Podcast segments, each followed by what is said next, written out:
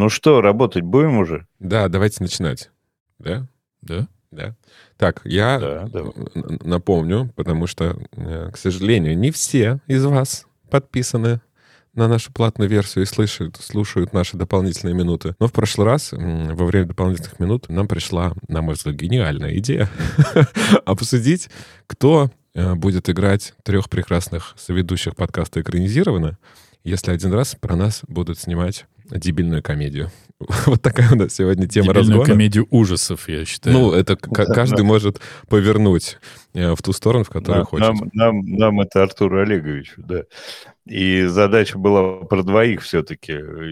Тут как с этим самым, как с, э, с Альвенком и Черепахой. Не могу же опять про себя. Я не буду говорить, кто меня будет Нет, играть. ты не Это будешь, да, сами. Мы, мы тебя наваляем, ты не беспокойся. Поэтому тут сегодня очень тонкая, мне кажется, материя. Не обидеть никого, но и... Обидеть повеселиться. обязательно. Да? Ну, тогда начинай, Андрей. Я- Ты уже, у- уже как это, У меня, готов. у меня есть два варианта. То есть, если мы снимаем про вас хороший советский фильм, такой про серьезный советский подкаст экранизирован, то я предположил бы, чтобы вот, например, Артура Олеговича играл бы Владимир Павлович Басов, а Денис Юрьевич Олег Николаевич Ефремов. Хорошо, что не Олег Это вот- Павлович Табаков. Нет, не Табаков. Ты ну, Табакова не, не вывозишь. Я о- ожидал, Андрей, от тебя предложения Моргунов, Вицин, Никулин. Тут уже... Не, это... Причем каждого. это. Да, и есть у меня толерантный современный, условно современный фильм. Там тоже, конечно, актеры уже не играющие практически такие. Дениса, Дениса я бы попросил э, сыграть э, Вупи Голдберг, вот, а Артура Дастина Хоффмана. Это было бы супер. Я бы посмотрел. Я бы тоже. Я Жень, бы- женщина чернокожая, плюс Дастин Хоффман, ну, в общем, пол- полный комплект, и вполне могло бы получиться Но, но тебя тогда должна забавно. играть там Мишель Ео в, в этом, в этом же фильме, ну чтобы мы закрыли все актуальные, актуальные вопросы. То есть я готов два кино по вам делать, собственно, советское и антисоветское. Я, ну, посидел, подумал где-то секунд семь, и я придумал. Э, Сидящий напротив меня прекраснейший Артур Олегович был бы исполнен не менее, на мой взгляд, прекрасным э, Робертом Дауни-младшим из фильма «Зодиак», где он играл журналиста такого... Э, Почему я так подумал? Потому что вот есть «Зодиак», где он вообще еще не супергерой, а просто нормальный человек. И из фильма «Железный человек», когда он очень много и очень быстро рассуждает о чем-то э, с Джарвисом и все выясняет, что там пол- получится, что не получится. Поэтому вот это вы, Артур Олегович, а вы, Андрей Юрьевич, э, перестаньте печатать. Был бы я рядом, я бы вам по пальчикам бы этих ручек бы и настучал бы какой-нибудь палочкой. Сука, перестанешь ты или нет? Я же с тобой разговариваю, я же, сука, на тебя смотрю. Остановись, хватит печатать, тварь. Сейчас, козел, ты будешь ке- кем-то другим, а не тем, кого я тебе придумал. Все? Ну, давай. Ты, конечно же, Джефф Бриджес, э, разлива уже не Лебовски, но Железного Человека, Железной Хватки и всего прочего, где он такой... Ебать, какой мужик! Вот. Потому что когда ты, Андрей Юрьевич, э, остриг свои ангельские локоны, полностью облысел и был обороден при этом достаточно, ты вот был сильно похож на Джеффа Бриджеса. А если вспомнить из «Железного человека» его в первой части, он ходит там и злобствует. Прям почти вылитый. Вот так вот. Советского фильма не будет. И женских ролей вам тоже не достанется. Вы не очень похожи на женщин. Ну, у нас известно, что за, за советское и за шутки отвечает Андрей, поэтому как бы вот. А за, мо- а за мозг ты, а я просто монтирую. Ты монтируешь, да, ты молодец. Ты как... Ты за, красоту, ты за красоту. Да, у меня как гуманитарный склад ума, у тебя технический. Все нормально. И Андрей еще с нами. А, Я эту тему, конечно, придумал, а потом, конечно, а- а- озадачился очень сильно, потому что сложно мне было придумать. И почему-то мне было сложно с тобой. Не знаю почему. Я как-то с Андреем... сложно, С Артур. тобой, с тобой с кем? С, то- с Денисом. Денис, с тобой было сложнее. А Андрея я прям подбирал прямо одного за одним.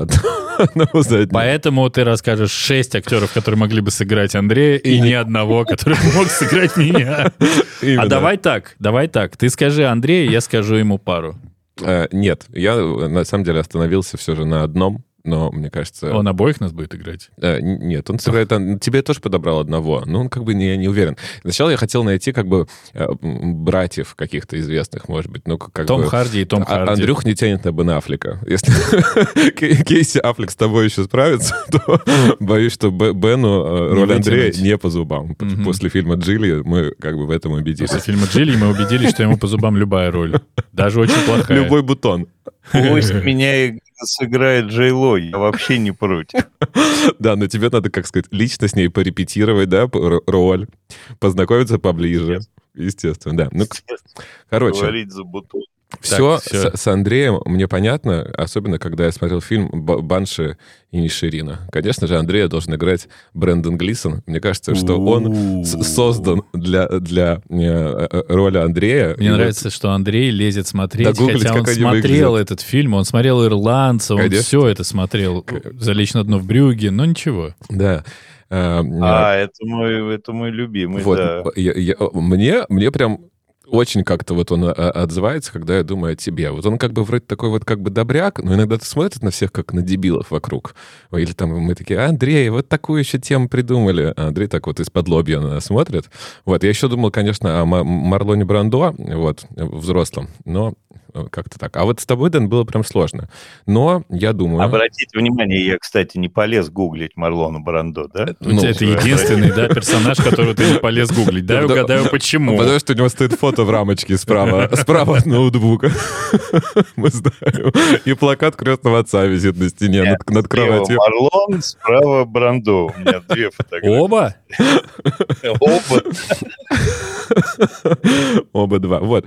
Дэн, а тебе, я думаю, что Джесси Айзенберг идеально справится с тобой, особенно если вспомнить э, его в фильме э, «Социальная сеть». Вот он такой, в хорошем понимании, гик для меня.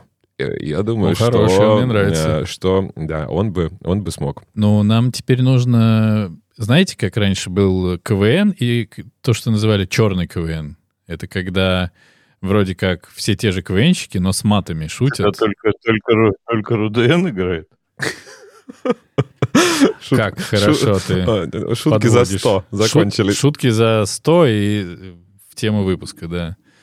Так вот, это мы все так здорово сейчас сказали, так комплиментарно. Мне кажется, нам нужно будет где-нибудь сделать подводку, кого мы по-настоящему бы думали. Типа там, не знаю, актер, который э, играл хирурга, который никогда не смог так нормально произнести свою реплику. Есть такой знаменитый кусок сериала российского, М. где актер вот все пытается, пытается сказать фразу, его потом чуть ли не вырезали, но осталось очень много попыток, когда он что-то там... У него все не получалось. Но так мне все нравится, как мы друг про друга рассказали. Чудесные актеры. Ну, Эм. Дэн, ну все, тебе что, карт-бланш, и начинай снимать? Ну, Но сейчас он диплом получит, без диплома нас не надо снимать. Не дипломированный режиссер нам нахрен не нужен. нахрен никому не нужен, если честно. Какая-то такая себе история. Нам еще в чатике э, совершенно справедливо говорят, что если бы это была история современного российского кино, то это был бы Безруков, Петров и Козловский, и, и как их друг на друга прикладывать, это, в общем, совершенно не важно. Слушай, из российского э, я тоже под тебя легко подобрал. А, Вот э, главный э, актер, который сейчас вот в «Кибердеревне» играл, мне кажется, его зовут Сергей Чихачев. Он, конечно, Андрей, прям практически вы даже одногодки. Но вот никого не, опять под Дениса я не смог найти из наших отечественных. Ну что ж, как показывает практика, фильм получится абсолютным говном. Потому что фильмы, в которых такая толпа таких знаменитых актеров чаще всего получаются хреновыми. Давайте узнаем, как... О, под- подожди, подожди, у меня вообще... Да, засрал у меня просто. вообще, сейчас ты ее повторишь, да, но меня вообще, я знаю, кто должен нас играть. Опра, Познер и Дудь. Три говорящих перца, И перчиха. три интервьюера, три мега-подкастера. Сейчас вопрос такой, а кто же будет Познер, мне интересно? Кто же будет платить? Такой вопрос. Кто Я хочу, чтобы эту опера меня играла тогда. Ну тогда все Мои понятно. кореша. Дудя я забрал, Дэн, забирай Познер. Хорошо, прекрасно. Подводку ты мне обосрал, поэтому просто без подводки. К музыке.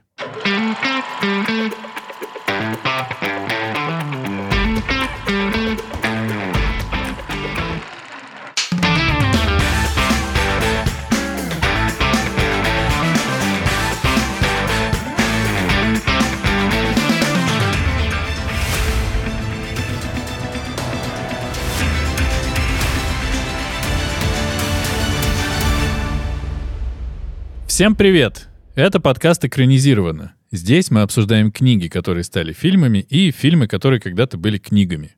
Каждую неделю один из нас выбирает фильм, который мы будем смотреть, и книгу-первоисточник, которую нужно прочитать.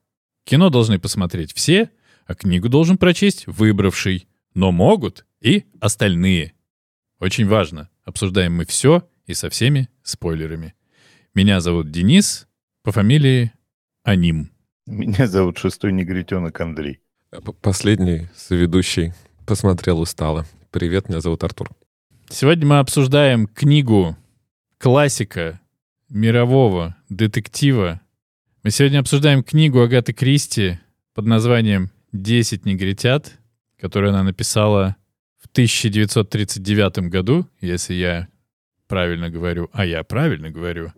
И фильм, который снял Станислав Говорухин, одноименный абсолютно, экранизация 1987 года выпуска. Все, что с нами сегодня произошло, а с некоторыми вчера дело рук Артура, поэтому, Артур, давай. И все, что еще произойдет. Это такой герметичный детектив, в котором действует э, э, ровно 10 героев. Прости, пожалуйста, а что если все, все э, что мы в подкасте будем говорить, называть с корнем запикивать? Как это будет? Что это будет за выпуск? Ну, что за чудо будет, Я думаю, а? что мы не, не будем сейчас часто употреблять. Мы попробуем. Ну, давай. Первый негритенок. Нет, я не потому, что, что мы будем обходить, а потому что ну, как будто это не так Ну ладно, важно. ща узнаем. посмотрим, да. Попробуем. Так вот, а, у нас есть э, 10 героев, которые не знакомы между собой, э, и каждый из них получает приглашение загадочное э, приехать э, в определенную дату, в определенное место и провести время э, на острове, на котором находится особняк. А Вокруг этого особняка полно слухов, э, никто до конца не знает, кто им владеет. Э, Вроде какая-то известная кинозвезда, э, то ли это место, в котором устраивают олигархи вечеринки, то ли им владеет какой-то секретный неизвестный человек.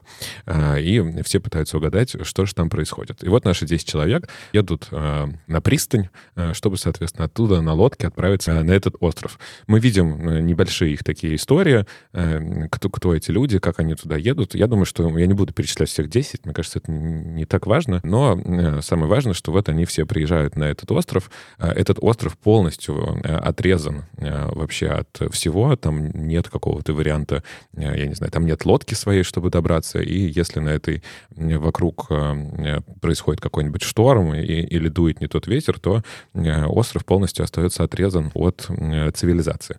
Вот наши 10 человек собираются, все прекрасно размещаются. На этом, э, в этом доме уже э, находится супружеская пара, которые отвечают за э, условно гостеприимство. Жена отвечает за готовку, и э, мужчина, соответственно, отвечает за, э, как, не знаю, за что, за все остальное. Он дво- дворецкий. Дворецкий, точно. Дворецкой. Дворецкой. Дворецкой, вот. Наши восемь гостей занимают комнаты и собираются на ужин. Все мило общаются, ведут светские беседы, переходят в следующую комнату, чтобы начать выпивать кофе. И тут включается запись голоса голоса загадочного, который э, начинает зачитывать всем приговор, э, называет по очереди э, имя каждого гостя и говорит, э, э, в каком э, убийстве этот человек обвиняется. Э, у всех разная реакция. Кто-то смеется над этим, у кого-то начинается какая-то истерика и говорит, нет-нет, я вообще тут ни при чем, я вообще не знаю эти имена, э, которые только что назвали. В любом случае, все начинают как-то общаться между собой и э, рассказывают, э, что же произошло. Также у нас в каждой комнате на этом острове висит детская считалочка, которая рассказывает о 10 десятых, первый раз будем, будем считать, 10 десятых, и как, соответственно, эти десята умирают по очереди по, соответственно, по считалочке. Эта считалочка, как я уже сказал, висит в каждой комнате, и более и того, вот на центральном... Текст. Да, вот ее полный текст. И, и более того, на центральном столе стоят фигурки, как раз 10 фигурок, Э, символизирующих героев этой считалочки. Неплохо. Э, вот. Среди э, вот этих 8-10 гостей есть судья, который пытается разобраться, что же произошло. У всех расспрашивает, а как вы сюда попали, а кто вас пригласил, а что вы здесь делаете, а почему вы сюда приехали, всякое такое. И вот в момент вот этих как раз разборок один из гостей пьет бренди, или что он там, виски пьет. Ну, в эту секунду он подавился и упал и умер все такие, ой, а что случилось? И, конечно же, первая строчка считалочки как раз говорила о том, что один персонаж подавился, и их осталось девять все немножечко в ужасе, начинают думать, что, возможно, это самоубийство, его замучила совесть, э, его обвиняли в убийстве э, в том, что он сбил э, на своей тачке на большой скорости двух детей, он не получил никакого наказания, его всего лишь на год лишили прав. Что и, было крайне неудобно ему. Да, и ему было неудобно, да, ну и детям не очень получилось удобно. Детям ну, уже уж, удобно. Ну, как уж вышло, да. Вот, и все, все обсуждают, может быть, он случайно подавился, это вообще какой-то случай такой, ну, то есть это не убийство, а просто такой вот несчастный случай произошел. А может быть, он сам привез с собой какой-то яд и добавил в свой стакан. Короче, все немножко недоумение, но а, особо не, не стараются как-то а, во всем этом разобраться. Все расходятся спать, утром просыпаются, а оказывается, что за ночь умерла та самая кухарка, просто легла, э, легла на ночь, но э, легла спать, э, и вот утром не проснулась. А тут начинает опять думать, а кто мог ее отравить? Может быть, это ее муж, который спал с ней в одной комнате, а может быть, это доктор, который ей на ночь давал какие-то успокоительные таблетки, и, может быть, быть, он специально ее убил или дал ей какую-то не ту дозировку, и тоже по ошибке у нее случилась какая-то реакция, и она умерла. Все гости уже немножко так вот напрягаются, но как будто, честно, они напрягаются больше из-за того, что у них нет кухарки больше, им готовить некому. Вот они это. сидят такие, типа, такие, и чё? И чё, а яичница-то будет, как бы? Ты чё вообще, где, где, где, что? Их, соответственно, уже у нас э, осталось 8. Э, я пропущу все же, да, какую-то часть, как вот они все по очереди? Нет, давайте, ладно. Буду, вот это буду... то, что там происходит единственное, ну, по ладно, счету. давай, хорошо, буду, э, буду рассказывать. Дальше э, у нас есть это, три особо активных героя. Э, Блор, который является бывшим инспектором Скотланд-Ярда, и он в отставке, но там работает каким-то частным детективом.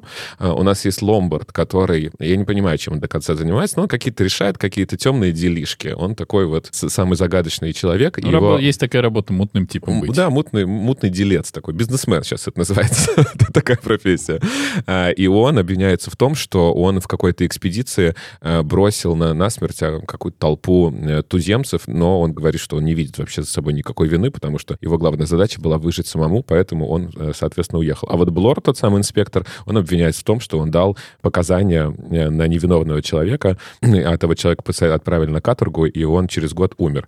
И у нас есть врач Армстронг, и он обвиняется в том, что он, соответственно, убил женщину, потому что на самом деле был пьяный во время операции и э, совершил врачебную ошибку. Они втроем решают обследовать остров, понять, есть ли на острове кто-то еще, все вообще облазили, в горах побывали, э, под каждый камень заглянули, никого не нашли, понимая, что на острове есть только они, значит, скорее всего, тот самый сумасшедший убийца, который их собрал и который теперь с ними расправляется, кто-то кто среди них. А, еще, кстати, важно сказать, что каждое письмо, которое они получили, подписано именем А.Н.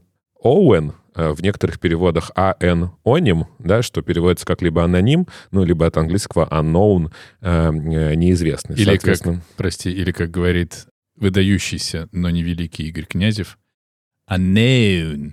Ну, я, я не озвучиваю книги, конечно, я так не могу красиво говорить. Нет, ну это просто очень странно звучит. Unknown. Э, они собираются на обед, и опять один из них не приходит, и оказывается, что это генерал. Э, он обвинялся в том, что он отправил любовника своей жены, э, который служил под его началом специально на какую-то миссию, в которой, очевидно, он умрет и не вернется, но он говорит, что это война, у меня не было вариантов, вот надо было отправить туда человека, я это отправил. И он не вернулся, сидел такой весь на пляже, смотрел на море, и там его кто-то тюкнул по башке, и он как бы и помер. Вот их уже остается семь. Следующим утром убирают, убивают два Дворецкого. Э, он рубит дрова, и кто-то порубил ему голову заодно. Дальше убивают мисс Брент. Мисс Брент, э, она обвиняется в том, что она убила свою э, гувернантку, служанку. Горничную. Горничную, да.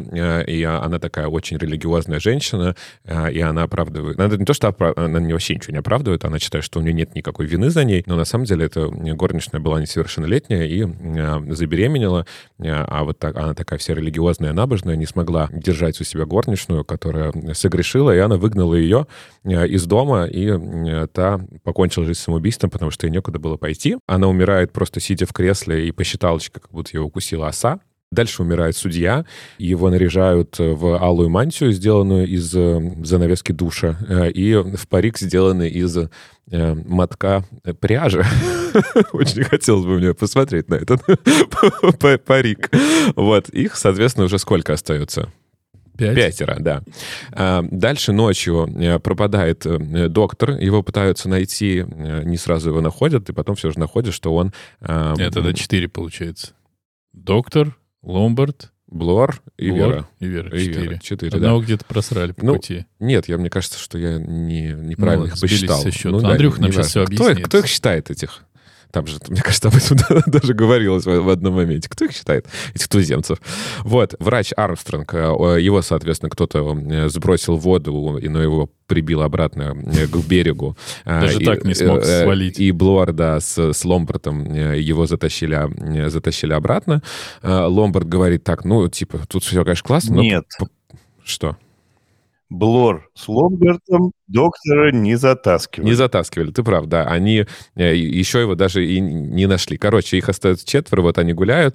Трое. Ломбард говорит, я хочу жрать. Вы тут, конечно, типа, тут старайтесь все, но хо- хочется есть. Он уходит в дом. Э, В этот момент э, из окна на него падают часы. На часах какой-то медный медведь, мраморный медведь, и, соответственно, он помирает. Вот у нас остается двое.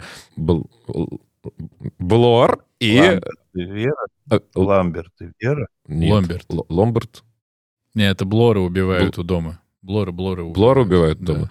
Значит, Ломбард и Вера остаются. Вот в этот момент они решают, соответственно, достать Армстронга из воды. Пока они его достают, Вера похищает оружие из кармана Ломбарда. Да. Она думает, что убийца Ломбард, потому что в себе-то она уверена, что она не убийца. И она стреляет, соответственно, в Ломбарда. Он помирает. Вера возвращается в дом, думает, что все как бы ок, заходит в свою комнату и видит, что там ей уже заготовили петлю, и ей ничего не остается, как, соответственно, накинуть себе эту петлю на шею и умереть. А, У меня тоже так бывает. Я как петлю вижу, давай накидывать на шею. голову в нее, да. Вот. э, Дальше мы видим, как э, на остров приезжает Скотланд-Ярд. Они пытаются разобраться, что же, что же произошло. Они не понимают, кто убийца и в каком порядке все эти убийства происходили. Э, И потому что, например, то, что Вера повесилась, никто не понимает, что она повесилась последней, потому что под ней нет уже стула, например, да, и стул этот кто-то убрал. Значит, все, что там что-то не то происходит. Вот. А самая последняя э, глава, даже, по-моему, эпилог, мы читаем признание одного из наших героев, который рассказывает, почему он все это совершил. Ну и выясняется, что это, конечно же, был судья, который э, с детства э, немножечко любил наносить зло, но и при этом немножко любил справедливость и хотел вот такое осуществить идеальное убийство, чтобы никто никогда не узнал. Но все же он также понял, что любой убийца хочет, чтобы его услышали. Поэтому он пишет вот это послание, упаковывает его в бутылку и отправляет, надеясь, что когда-то его кто-то найдет. А Он э, в конце сам застрелился, там каким-то хитроумным способом привязал пистолет какой-то к резинке, к двери, что все, от, как, как, помните, у Микки, Ма- у Микки Мауса, у Тома и Джерри обычно такие аппараты они строят, чтобы пистолет выстрелил, но отскочил, и никто не понял, что это как бы не самоубийство, а скорее всего, что кто-то его другой убил. Конец. Воистину. Конец. Можно вопрос? Ну-ка. Два. Ну, давай один. Выбирай один. Нет, два будет. Вопрос первый. Почему ты э, Ломберта назвал бизнесменом, хотя он, очевидно, наемник военный просто? И это тоже, конечно, бизнес, но мне кажется, всем бизнесменам после твоего рассказа будет чуть-чуть обидно. И, во-вторых, где там говорится, что гувернантка была несовершеннолетняя? Это вообще нигде не говорится. Она просто принесла в подоле, ну, практически, ну, она забеременела, не принесла, забеременела. Ее выгнали, потому что негоже но это, может а, быть, с фильмом смешалось. Я не помню тоже, чтобы это в книжке прям проговаривалось, но в фильме точно говорилось, что ей было 16. Ну, фильм. Скажи, пожалуйста, сторож на складе бизнесмен? Вот вообще я, насколько я не ожидал, о чем мы будем говорить, обсуждая 10 негатив, так это кто ломбард по профессии. Что ты, что ты цепляешься к словам? Нет, да он... потому что за бизнесменов обидно. Это называется не цепляться к словам, это просто.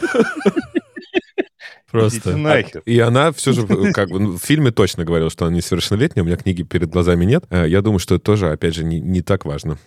По делу что-то есть, что сказать? Да, по делу есть. Основное, что нужно сказать про эту книгу, что история не то, не, ну, во-первых, э, понятно, что это история маньяка-убийцы, э, закамуфлированного под судью, который всю жизнь, значит, был за справедливость, но очень хотел кого-нибудь убить придумал себе, что он справедливо может убить тех людей, которых правосудие никогда никак не достанет. То есть в этом основная история. Все преступления, которые совершили эти 10 человек, и там еще а, по книге-то там 10 человек на острове, и судья невиновный прям во всю голову, он виновный становится, когда их всех убивает. И есть еще некий Морис, который их всех туда организовывал по указке судьи, и его то убили первым. Он такой проходной герой, его просто вначале судья ему таблеточку подсунул. Он боролся со злом, которое по закону ненаказуемо. То есть э, вот эти двое семейная пара, они просто не дали вовремя лекарства своей хозяйке. Там э, этот самый, тот, который сбил э, детей, но отделался штрафом, потому что они вы, выбежали на дорогу, и там были свидетельские показания, и все. Но то, что он быстро ехал, это, в общем, никого не волновало. Ну и так далее. Ссылки там на военное время, когда отправляешь любовника жены на смертельное задание, это тоже не наказуемо. То есть недоказываемые преступ... преступления. То есть там была такая... Это же важная история в этом. Это важная история. Слушай, но на мой взгляд э, важнее э, как раз-таки из вот этого послесловия, где мы читаем монолог, исповедь э, судьи, что он в принципе, стал судьей, потому что он очень хотел убивать.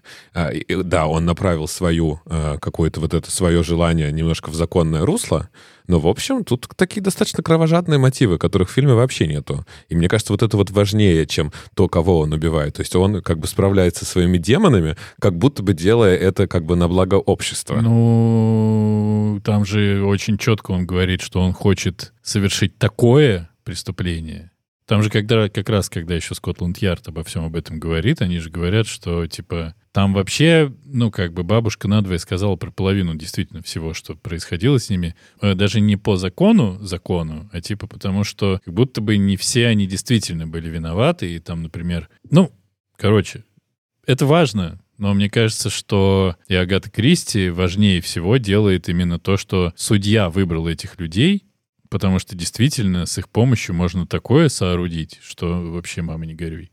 Что по книжке скажешь, Андрюх? Агат Кристи пишет, э, писала хорошие детективы, ну, классные, все, вопросов нет. И когда детективы нельзя перечитывать, детективы нужно Особенно читать такие. один раз, и все. Вот, потому что это некая такая бессмыслица получается. Ты знаешь, что убийца садовник, все. Ну, и ты читаешь, слава богу, память помогает э, тебе перечитывать что-то там. И если ты читаешь раз в 10 лет, ты как первый раз читаешь. А если ты читаешь, например, там про Перри Мейсона, там их такое количество этих последовательных романов, что там черт ногу сломит в самом начале. Ты вспомнишь уже никогда ничего. Но здесь не летят, если ты один или уж, как в моем случае, два или три раза до этого прочитал. Но тут ты просто читаешь, чтобы сравнить с фильмом. То есть вот такая была задача, потому что ты же не, в сравнении это до подкаста никогда ничего не читал, не смотрел. Начинаешь э, исключительно для этого. Поэтому, ну, довольно скучненько. Но когда читаешь первый раз, это, конечно, охрененно. Это бомбически, здорово, и сюжеты она, конечно, придумывала. Что твой Дэн Симмонс, да? Ну, Дэн Симмонс другое. Я не читал «Десять негритят», не смотрел. И сейчас. И подкаст экранизированный не записывал. Нет, я в первый раз читал. Это, наверное, будет подкаст, в котором у меня никак не нарушаются мои ожидания. Не разрушены мои ожидания были в плане того, что это невероятно скучное чтение. Я не знал, кто убийца, и мне было немножко интересно, кто же он. Но мне настолько не хотелось переж... сопереживать кому-либо из этой всей толпы, с одной стороны. С другой стороны, то ли благодаря переводу, то ли благодаря тому, как она писала, это максимально картонные персонажи. У них никакой нет, ну, типа, никакой, никакой нет, никакого нет объема. Вот этот Марстон, который умирает первым, он такой чисто дебил с баблом, такой красивый. Это мисс Брент, это просто, ну, типа, стереотипная старая тетка, которая вот так вот только Богом единым живет, и больше ничего не интересно, и все такое. И они все такие. Насрать на всех и на каждого. И это очень обидно, когда ты должен бояться за них, как будто бы. Потому что если тебе насрать на них на всех, а? Кому должен? Что? Ну, ты говоришь, ты должен бояться за них за всех, а кому должен -то? Ты прям серьезно этот вопрос сейчас задаешь? Да? Мне прям на него отвечать надо? Сегодня, сегодня у нас э, э, рубрика «Вопросы». Господу Богу, нашему Отцу, кому еще, не знаю, тебе. Я, я просто детективы всегда воспринимаю как сюжет, а не как набор очень выпуклых персонажей. И все классические детективы, они в основном про сюжет. Даже тот же самый Шерлок Холмс — исключительно сюжетная история. Вот о чем я говорил в каком-то из разгонов, что детектив один из моих самых менее любимых жанров, потому что там, ну, неинтересно. То есть интересна головоломка, но все равно из-за такого сеттинга, из-за замкнутого пространства, откуда нельзя убежать, если тебе за них не страшно, хоть чуть-чуть, ну хоть немножко, то э, очень большая часть того, что там происходит, проходит мимо тебя. Потому что когда описывается, что они живут в атмосфере страха второй день, третий день тем более, ты такой типа, ну да, да, да, да, что там дальше, кого как убьют сейчас, насколько это будет соответствовать считалочке. И мне кажется, что 10 не хотят, ну, как бы она же еще и в предисловии говорит, что это типа было самое сложное, что она писала. И с точки зрения действительно ниточек, которые она связала, это, ну, круто. Особенно для 39 -го года, я думаю, это просто было, ну, типа топово абсолютно. Но Опять, я и тогда в том же разгоне, когда говорил про детективы, вспоминал Юнес Бё и все, что происходит с Харри Холли. Вот там круто, хотя там тоже детективы. Но они все не в чистом виде детективы. Это скорее там действительно дополнено все это триллерами, там, драмами и всем остальным. Хочется, чтобы было так. А чистую форму я, ну, не воспринимаю. Сложно переживать, сопереживать, когда тебе на всех насрать. И поэтому, когда ты читаешь э, «Откровение судьи», ты не делаешь ты просто такой, окей, просто закрыт, ну, закрыта финальная штучка. Кто все это сделал? Ну, вот он сделал. Ну, хорошо. Особенно, когда ты еще читаешь, насколько у него все классно один к одному получается. Вот все, что он задумал, получилось идеально. Вот все. Особенно убийство этого часами. Ну, типа, что? Ну, у тебя может пойти столько всего не так, но мы на это закладываем такое количество сюжета, что просто... Ну, блин, ну ок, ну хорошо, ну, ну ладно. Вот как-то такое. Слушай, э, я не знаю сейчас, с чего начать. Первее. начать тебя избивать, э, да? Нет, нет, понятно. Тут, тут как бы я согласен с Андреем, что опять второй выпуск подряд, что как-то это надо это прекращать, эту практику. Еще что-то подумают. Конечно, тут сюжет как бы важнее. И сюжет, он и служит для того, чтобы тебя заинтересовать, показать тебе что-то необычное, неожиданные какие-то повороты. Он мог позвать этих э, девять человек и прям на пристани их всех застрелить, и потом сам застрелиться. Ну, то есть, условно, все. Как бы все то же самое. Приходят, 10 трупов лежат кто убил, что убил, но он же все равно э, извращенный мозг. И вот это как раз-таки, на, на, на мой взгляд, самое важное отличие да, между фильмом и книгой. Он любил насилие, он любил издеваться над людьми. Поэтому, да, может быть, это странно, что там, конечно, он на авось очень много. А если медведь не попал бы? А если бы Ломбард не пошел туда? Ой, или бы Лор кто-то я не знаю. Бломбард. Ну, типа, ну, типа, там все могло быть не так. А если бы вышел кто-то другой Ну в эту да. секунду, да. Ну а да. если бы к нему не подошел Армстронг, когда он изображал, да, из себя труп, а там кто-то другой. То есть все, конечно, на авось. Но Нет, это с все же... Армстронгом договор был, он поэтому к нему Да, да, подошел. ну, следом мог подойти к нему, я не знаю, еще кто-то, вальс с большой трубкой, он бы чихнул, и все. Ну, то есть все, могло много пойти как бы не, не так, но, ну, как, конечно, тут есть вот так- такое вот одно большое допущение. Но что мне как бы интересно, ты говоришь, персонажи картонные, а мне кажется, что, может быть, они как бы и картонные, но они такие, знаете, как бы гнилой такой картонец. То есть ты как бы вряд ли можешь сочувствовать, потому что они все как бы виноваты. И ты такой начинаешь думать, а как ты... Ты вообще, в принципе, можешь сочувствовать человеку, который сбил двух детей? Он не виноват. Конечно, можешь. Можешь сочувствовать, да? Конечно. Ну, или... Нет, ты можешь сопереживать. Это не то же самое, что сочувствовать. Не- Хорошо, сопереживать. Ну, там не- не- неважно, типа, или как ты посмотришь на человека, который говорит, ой, я выбрался, но там 100 индейцев в болоте за- Есть- за, мной, туземцев Есть потонуло». сериал, который закончился, называется Succession. Мгм. Там нет положительных персонажей ни одного. Оторваться от него, если ты его смотришь, невозможно. Я смотрел два сезона, просто глаза старался, чтобы не вывалились от восторгов, какой он крутой. Но там каждый герой основной — это мразь. У них руки в говне и в крови по локоть у всех, особенно у Бати, который знаменит своей фразой. Fuck off. Fuck off. Fuck off. Fuck off. Fuck off. Fuck off. Fuck off. Fuck off. Ну, как бы. Но они все охрененные.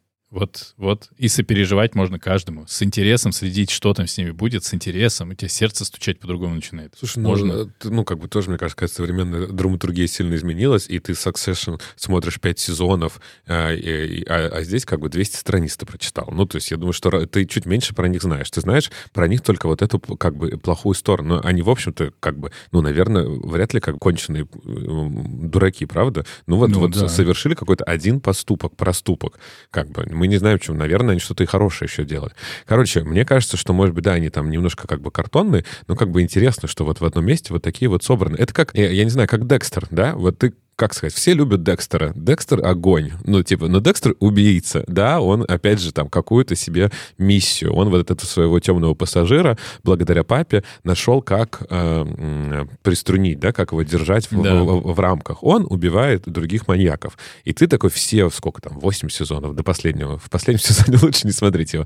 Ты сопереживаешь именно Декстеру. Вот поймают его, не поймают. Бедный, сейчас его спалили. Или еще там троица появился, вот это противостояние. Здесь как бы, ну, на мой взгляд, как бы немножко то же самое. То есть тебе немножечко заставляют либо сочувствовать убийце, либо сочувствовать убийце убийц, либо просто вот как бы за этим следить. Ну, короче, мне это кажется интересной перспективой. А вообще, ну, я, честно, не очень вот в детстве читал Шерлока Холмса, точнее, читал, но вот он как-то меня не поражал. Ну, да, все это интересно, все это как бы классно. А Агата Кристи, она вот дважды просто э, сломала мне сознание. И э- это первое, это убийство Роджера, э, Роджера Экрейда, а второе — это 10 50, когда это был мой первый как бы опыт. И я такой, блин, а что вот так вот можно вообще было? Вот типа, что убийца, уже убитый персонаж? Ну, я такого не встречал. Это было, конечно, очень какие-то ранние годы, я не знаю, в каком классе я читал 10 50 в шестом, в пятом, не знаю. Вот. И, э, э, ну и, опять же, соглашусь с Андреем, что, конечно, читать детективы по, по несколько раз, это как, как бы уже неинтересно.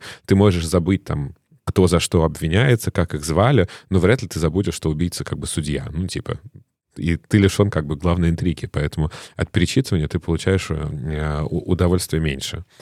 Вот. Абсолютно. Казалось бы, по книге, мне кажется, и сказать-то больше нечего.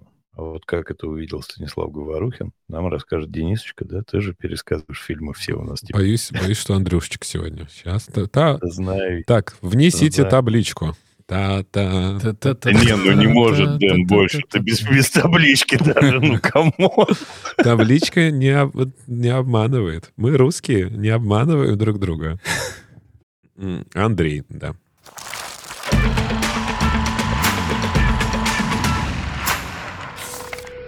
Никогда Правосудие не поднималось на такую сияющую высоту. Здесь сейчас решили пообедать. А, так аж здесь не ты с детской считалки. Как поднялось оно здесь. Даже птицы покидают проклятое место. Остров отрезает от суши на неделю, а то и больше. Похоже, мы все здесь в конце концов спятим. Без шутовских колпаков и мантий. Без продажных лгунов от бока. Обвиняемые, что вы можете сказать в свою защиту? Нас всех перебьют в постель. На острове никого нет. Абсолютно никого. Денисочка, скажи про это самое. Не, ты, ты удивишься, Андрюх. В 1987 году Станислав Говорухин снял фильм «Десять не Это одноименная экранизация романа Агаты Кристи, детективного, вы, вышедшего в 1939 году. Роман Собственно, должен прочитать всё. выбравший, но могут и остальные. Это, собственно, все, что вам нужно знать про этот фильм. Это одноименная и э, во многом дословная передача романа. Процентов За на исключением 95, да. некоторых, да, за исключением некоторых подробностей. Без финала, без вот этого письма судьи, что он такой маньячина, убийца и прочие истории, хочет всех поубивать. Нет, здесь судья тоже себя осуждает за сделанное им неверное решение. И он это там коротенько в конце нам объясняет. Все остальное прямо ровно, примерно, да не примерно, ровно то же самое. И последовательность, и имена, и да, Скотланд-Ярд не приезжает, то есть вот весь финальный кусок, он убран, его нету. И я не знаю, э, рас- рассказать подробно, что Нет. там, но да- давай, да- давайте так, в чем отличие основное? А, В том, кто играет всех этих персонажей. Французы играют, вернее, наши играют французскую жизнь, как говорилось в Покровских воротах тетушкой. Наши опять играют французскую жизнь. Э, У нас э, там Кайдановский, у нас там Друбич, у нас Зельдин, да, Зельдин. вот этот судья. Вот, у нас там кого только нету. Янковского Вот, там весь нету, например. Ну так. Да, Гурченко. и говорю. Гурченко. Гурч- Гурченко нету. Вот. Поэтому про сюжет примерно все. Вот нету вот этого вот. Ну, Андрей, я Нету не знаю, конечно. Остальное все ровно так. Ну, я даже не знаю, как вообще так сегодня с тобой обсуждать, если ты считаешь, что это одинаковые характеры, и вообще ты как, как такое вообще ты можешь говорить? Характеров э, Денис Юрьевич, когда обсуждали книгу, все сказал. Характеров нету там, и характеров нету здесь.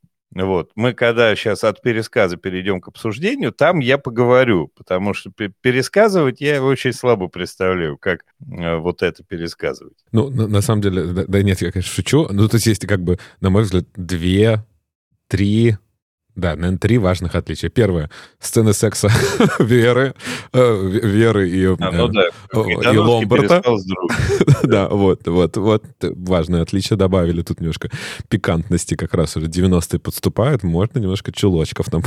Почему и- и грудь? Э, Ну, там как-то так она. Ну, как в Инстаграме почти, но Ну, как бы догадываться можно. Вот. Есть еще одно отличие, что э, не Армстронг э, находит убитого МакАртура, а Вера.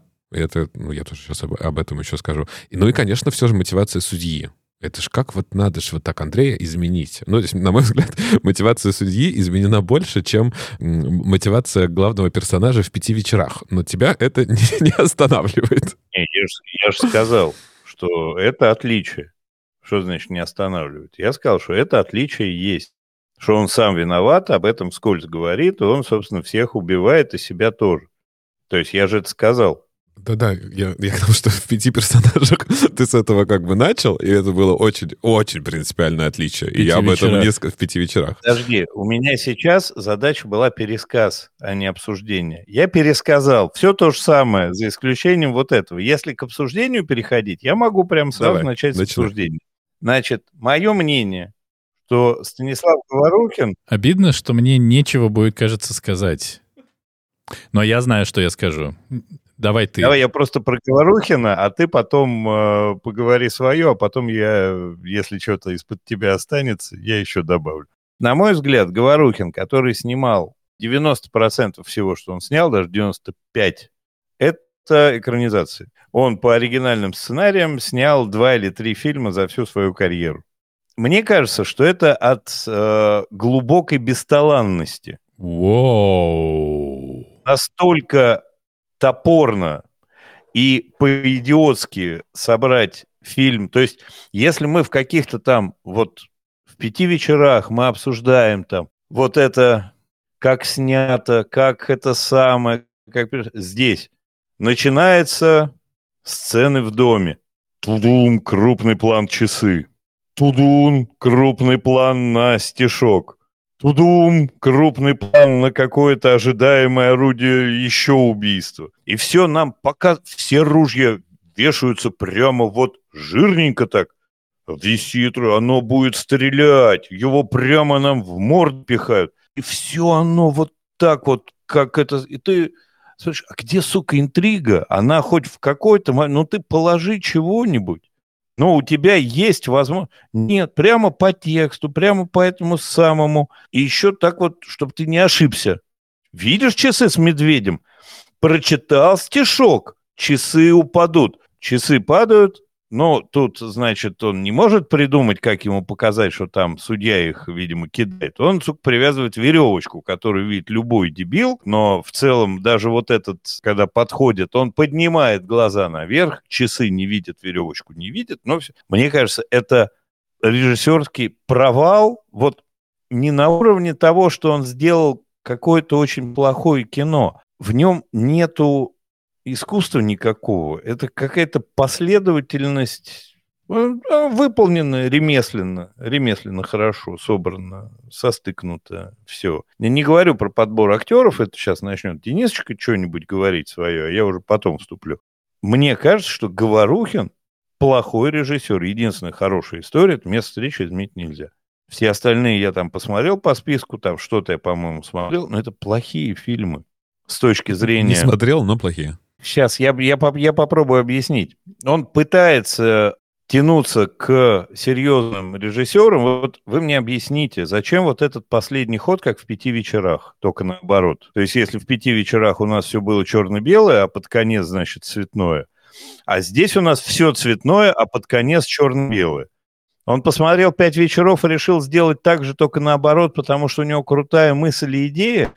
Или еще что это вообще? Не, если тебе ответить быстро, то он таким образом разделяет просто ткани временные, все, ничего больше. Ну, то есть это не, это не философский прием, это абсолютно иллюстративная вещь.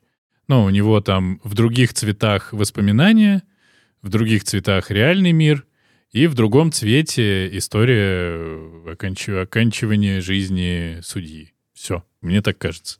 Давайте, я не буду больше трогать Говорухина. Вы давайте сами теперь. Эм, я не ошибся в ожиданиях сегодня, как я уже говорил, ни относительно книги, ни относительно фильма, потому что фильм я тоже никогда до этого целиком не смотрел. Я только помню вот эти вот все э, перезаписанные потом на, где на Мосфильме или где-то. Нет, это Одесса фильм, значит, это где-то в Украине советской было, наверное, перезаписано.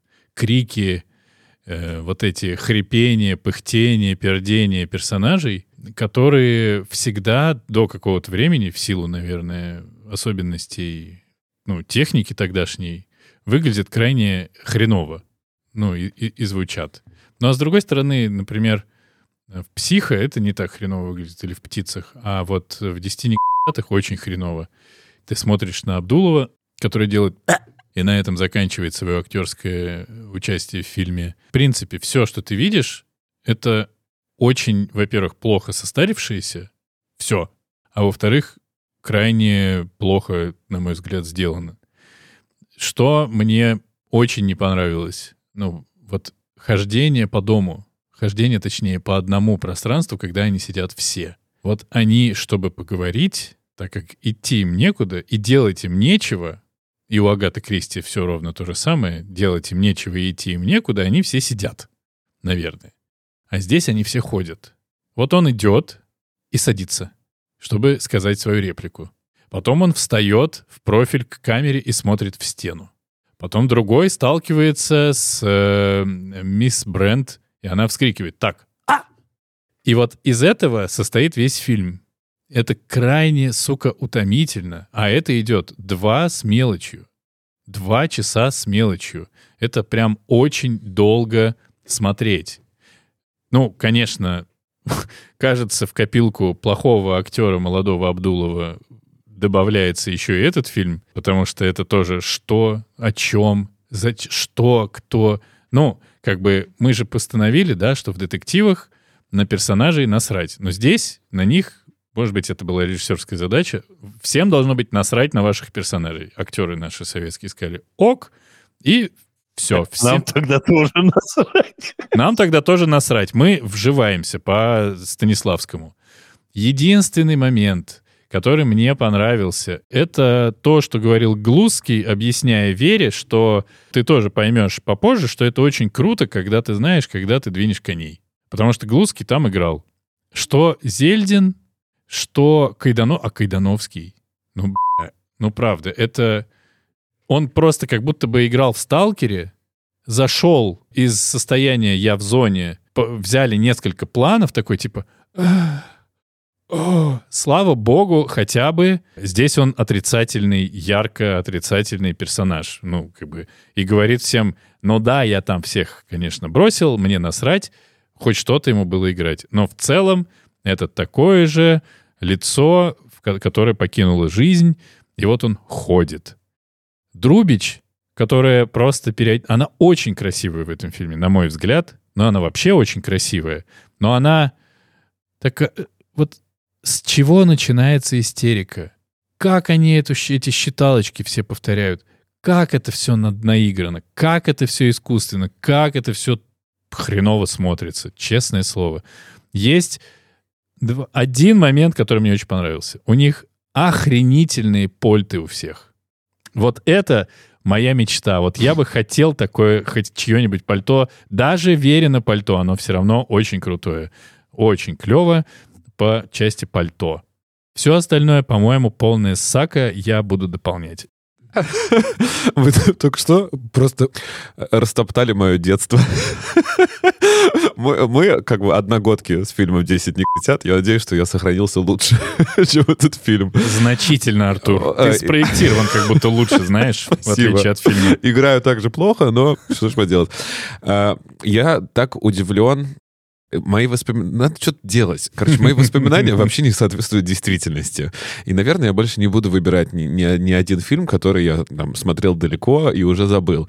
У меня были такие прекрасные воспоминания об этом фильме. Я был уверен, что он весь черно-белый. И вчера, когда я смотрел, просто с первого кадра думаю, что это какая-то отреставрированная версия. Вот это, Верните мне оригинал. Да, разукрасный Штирлиц. Что, что, что, что происходит? Что это за э, какая-то ремейк? Вот. А мои, конечно, воспоминания сильно лучше, поэтому смотрите фильмы из моих воспоминаний воспоминаний, а не этот фильм. Я согласен с, с многим из того, что вы говорите. Мне все это напомнило такую театральную постановку, когда они, правда, ходят такие, как не, не по сцене фильма, а по сцене театральной. И они все должны быть в кадре, да, как будто бы обязательно. Как будто у сцены, у комнаты отсутствует как бы 360, да, площадь, как будто только то, куда смотрит камера. Они все все время кучкуются, как бы, обязательно. Это все правда. Они очень все плохо играют. К пальто я бы добавил костюмы. Мне кажется, мужские костюмы, то можно тоже. Давай тебе пальто, мне костюмы. Согласен. Даем. Там но не они, шляпы. Они чума. Ну, шляпы и Особенно шляпа. шляпа у этого, у Блора. Вот, но тут я, конечно, к своим вот этим любимым парам Кира Найтли Натали Портман, добавляю Жаркова и Кайдановского. Мало то, что вот я даже, когда сейчас пересказываю фильм, да, путался, кто был Лор, а кто Ломбард. Ну как так можно было найти двух настолько похожих актеров? Я, честно, не мог в них разобраться. Кто кто? Это ты Блор или ты Ломбард?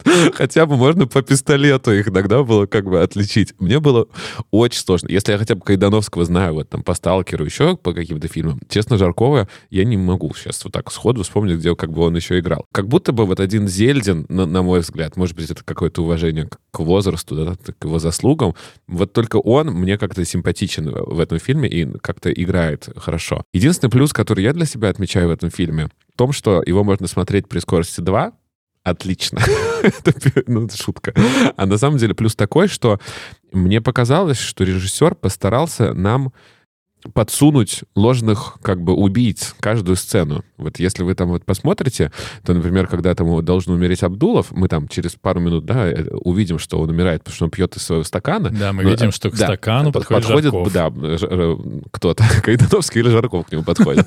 Потом, например, когда умирает Маккарт, мы видим, что только что перед ним, э, с ним общалась Вера, да, мы не знаем, сколько времени прошло. То есть вот каждый раз на, нас немножко запутывают, и мне это понравилось. Но при этом я даже перематывал специально сцену, чтобы посмотреть, Зельдин хоть раз подходит к стакану, э, и он подходит, но он вообще его никаким образом как бы не касается, он просто как бы встает возле там рояль, да, по-моему, где mm-hmm. там стоит этот стакан.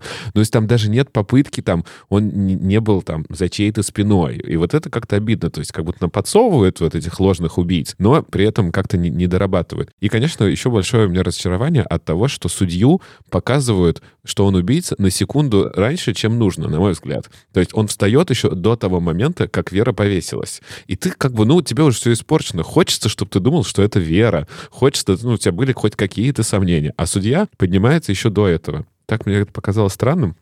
Короче, плохо. Очень плохо. Я жалею о, о своем выборе. Вот. Но не знаю даже, что и сказать. Не жалей. Не жалей. Никогда ну, не жалей Хорошо. Жалей о моем выборе. Я выборе Андрея жалей. Я хотел еще сказать по поводу Друбич. Уж не знаю. Не, а когда я был подростком, она вызывала исключительно положительные эмоции. Тут вообще вопросов нет. Но в основном благодаря фильму «Асса», естественно, вот, где она такая же ровно, как и здесь. То есть Кстати, она да. При, примерно... Вот вообще. Вообще, э, Друбич врач-эндокринолог, так-то на самом деле. Плюс бывшая жена Соловьева. Ну, нормального, а не того. Да.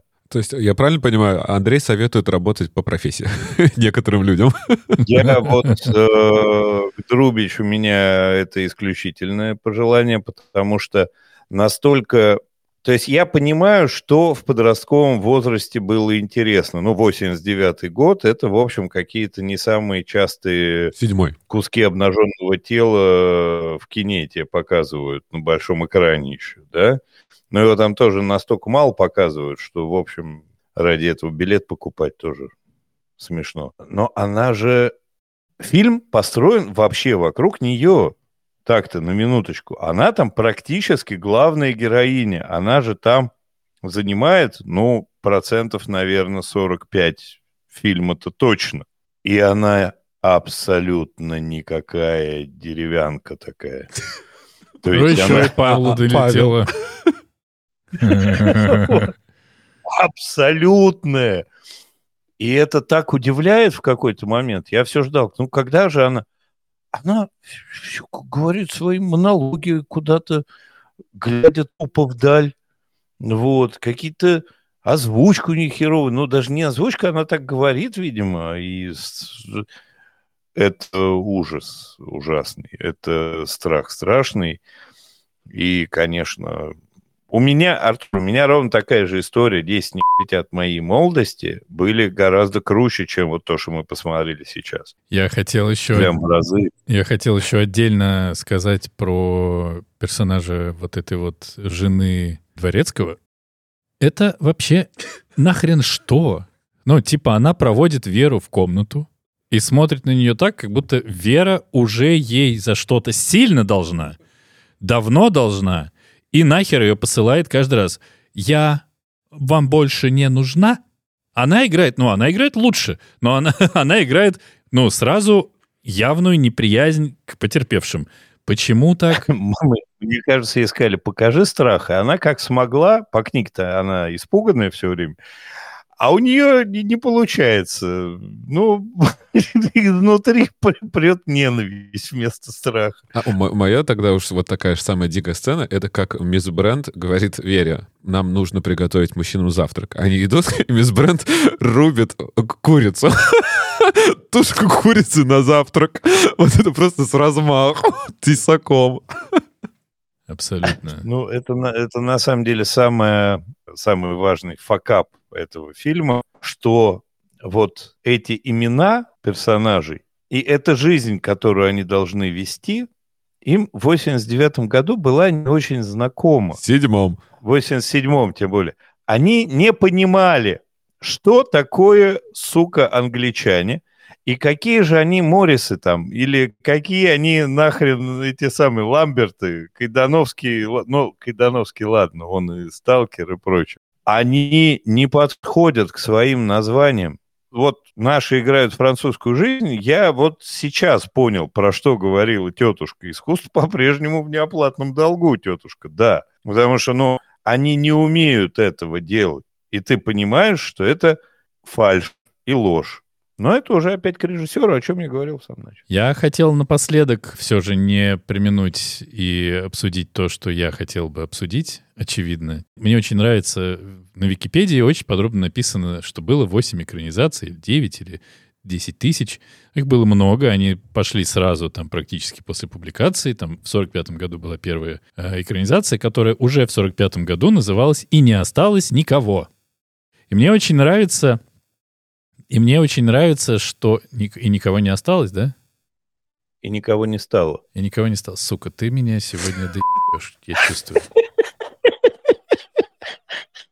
Так вот, мне нравится, что в те времена уже боролись за политкорректность в отношении чернокожего населения. И как они это делали? Темнокожего. Нет, я выяснял, чернокожего тоже можно говорить, так что выкуси. Они говорят, плохо говорить нигр, и негритята. Поэтому мы будем говорить маленькие индейцы. Ты такой, серьезно? Это победа, конечно. Вот вы все и выиграли. И мне нравится, что, в принципе, попытки разобраться с названиями, они долго шли, все там происходило. И, по-моему, если я не ошибаюсь, могу ошибаться, уже к моменту э, создания нашего шедевра фильм нигде не назывался «10 летят». Это, во-первых. Во-вторых, уже давным-давно к тому моменту прошли эпоху блэкфейса, будь он трижды здоров, как и Адабашьян. И еще все-таки придумали, как правильно говорить, 10 солдатиков. Типа, было 10 солдатиков. И вот с этими солдатиками при приключились такие штучки-дрючки. И Говорухин такой, секунду, это не дух книги. И такой, вот вам дух, вот вам 10 тят, вот эти рассказы про то, что он бросил своих э, туземцев, с которыми он ходил, но типа, я подумал, в фильме классно, что они сделали немножко флешбеков.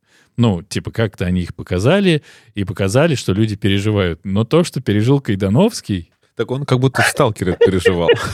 Но в «Сталкере» на него нагуталиненный человек из болота не выскакивал. И потом крашеная черная рука через кусты русского леса к нему не тянулась в джунглях.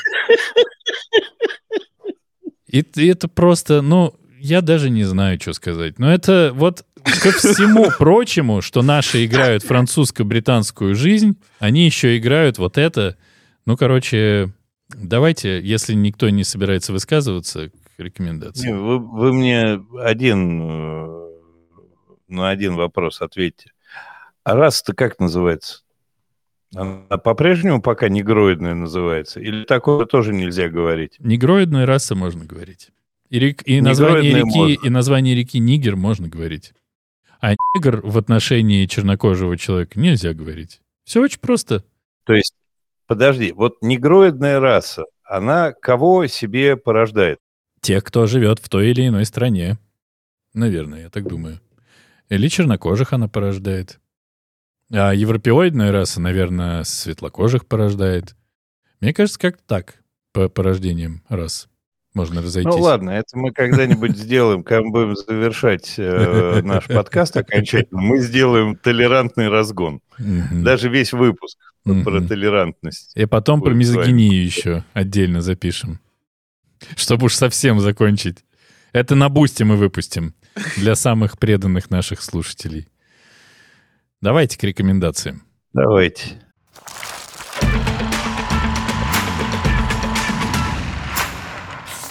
Я э, рекомендую вернуться в 87 год и посмотреть там фильм. Сейчас смотреть это не нужно. А книгу читать обязательно. Э, и я вот я смотрел еще каких-то пару экранизаций, и, честно говоря, они все какие-то слабенькие. Как будто все же читать а, Агату Кристи надо, а вот экранизации в данном случае смотреть не обязательно. Как-то так. Я не рекомендую читать ни книгу, ни фильм, потому что, ну, как будто у книги такой вайб, что если даже ты ее не читал, ты как будто ее все равно читал. Не знаю, как-то так. Но фильм просто чудовищно плох, поэтому вот так. Да, фильм в э, корзину. Ну, в смысле, в помойку, а не в купить. Расширенную версию на Blu-ray. А книжку читать, если вы не читали до сих пор. Если читали, не пересчитывайте. Ни к чему это хорошему не приведет. Убийца, судья. Да, но это из нашего подкаста сложно не понять. Вообще, после нашего подкаста книжку можно не читать в целом. Ну вот, Вот. ну Но вот. Агату Кристи читать, она крутая тетка. И автобиографию ее особенно. Да, она крутая, тут нет никаких вопросов. Ну, блин, В следующий раз меня не отпускает тема, поднятая в «Милом друге». Я ее хочу расширять, углублять. Ги де Мапасан, Нет, театр. я, я надеюсь, как вот в эту деревянную штучку играть. Как она? Бильбоке? Бельбоке. Книга про Нет, Бильбоке. Про Бельбоке не будет. Значит, смотрим фильм 2004 года с актерами в главных ролях Аннетт Бенинг, Джереми Айронс, Том Старридж, Шон Эванс, Люси Панч. И читаем книгу 1937 года. А, Это не Ги де Мопассан, Денисочка, это Сомерсет Моэм. А, это Сомерсет Театр. Моем. Сомерсет. А, Сомерсет. Сейчас посмотрим. Не поверю. Бля. Маэм. Значит, Сомерсет моем. Артур, иди в жопу. Прямо открывай Так я Википедию. специально вас сбиваю уже. Маэм. моем. Вот прямо что знаю, то знаю. То от зубов отскакивает. Тем, кому не хватает того, что он может слышать на любой удобной подкаст-платформе, о чем расскажет дальше Артур, можно слушать дополнительный контент, который производится подкастом экранизированно на Бусте. У нас существует три тарифа. Первый тариф «Я, мы не договорили», где дополнительно можно слушать 10-15 минут разного нашего трепа о том, что, как мы прожили предыдущую неделю, что смотрели, слушали, читали, где гуляли, что ели, что пили, ну и так далее. Очень интересный, информативный контент. Второй тариф, тариф имени Харрисона Форда, где вы получаете возможность слушать дополнительные выпуски спин подкаста экранизировано, где мы обсуждаем фильмы без литературной первоосновы. Фильмы, которые бывают хорошими, бывают плохими, бывают интересными, бывают неинтересными, но мы их обсуждаем просто потому что, а где нам их еще обсуждать, потому что в основной подкаст экранизирован, они не лезут никак, не пролезают. И третий формат, формат «Крестный отец» подкаста экранизировано, в котором вы получаете возможность примерно на неделю раньше, чем все остальные, слушать наш подкаст, участвовать в записи подкаста в качестве слушателей, писать нам комментарии в чатик и слушать все это мероприятие, не подвергнутое цензуре Дениса Юрьевича. И, и моей постцензуре. А мы напоминаем, что нас можно слушать э, на любом удобном девайсе и любой удобной платформе. И диване. И диване. А на диване особенно удобно можно. И спать можно еще а, с нами. Так, так, так, так, так, так, Там, так, где так. вы нас слушаете, ставьте нам всевозможные реакции, лайки, сердечки, плюсики, э, звездочки. Желательно по 5 или больше, если это возможно. Э, Пишите э, отзывы о нас, рассказывайте о нас в своих соцсетях и приходите к нам в группы в Инстаграме и в Телеграме, где мы обсуждаем много всего классного и интересного. На этом все. Если вам по какой-то случайности не хватило blackfacing а э, в обсуждении этого прекрасного фильма под названием «10 не г***ят», посмотрите просто на афишу фильма, и вы будете полностью укомплектованы. Всем пока. Пока-пока.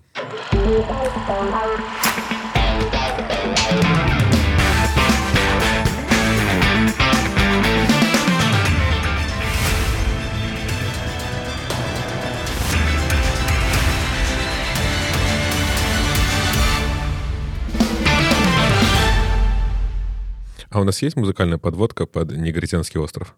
Какая-нибудь? Специально. Сейчас Известно. любая- И- Ты понимаешь? А можно говорить вообще не, не, негритянский остров? Это мы обсудим еще. Это мы еще обсудим. Но любой мой ответ, потому что у меня сейчас напрашивается чунга-чанга. Это не туда.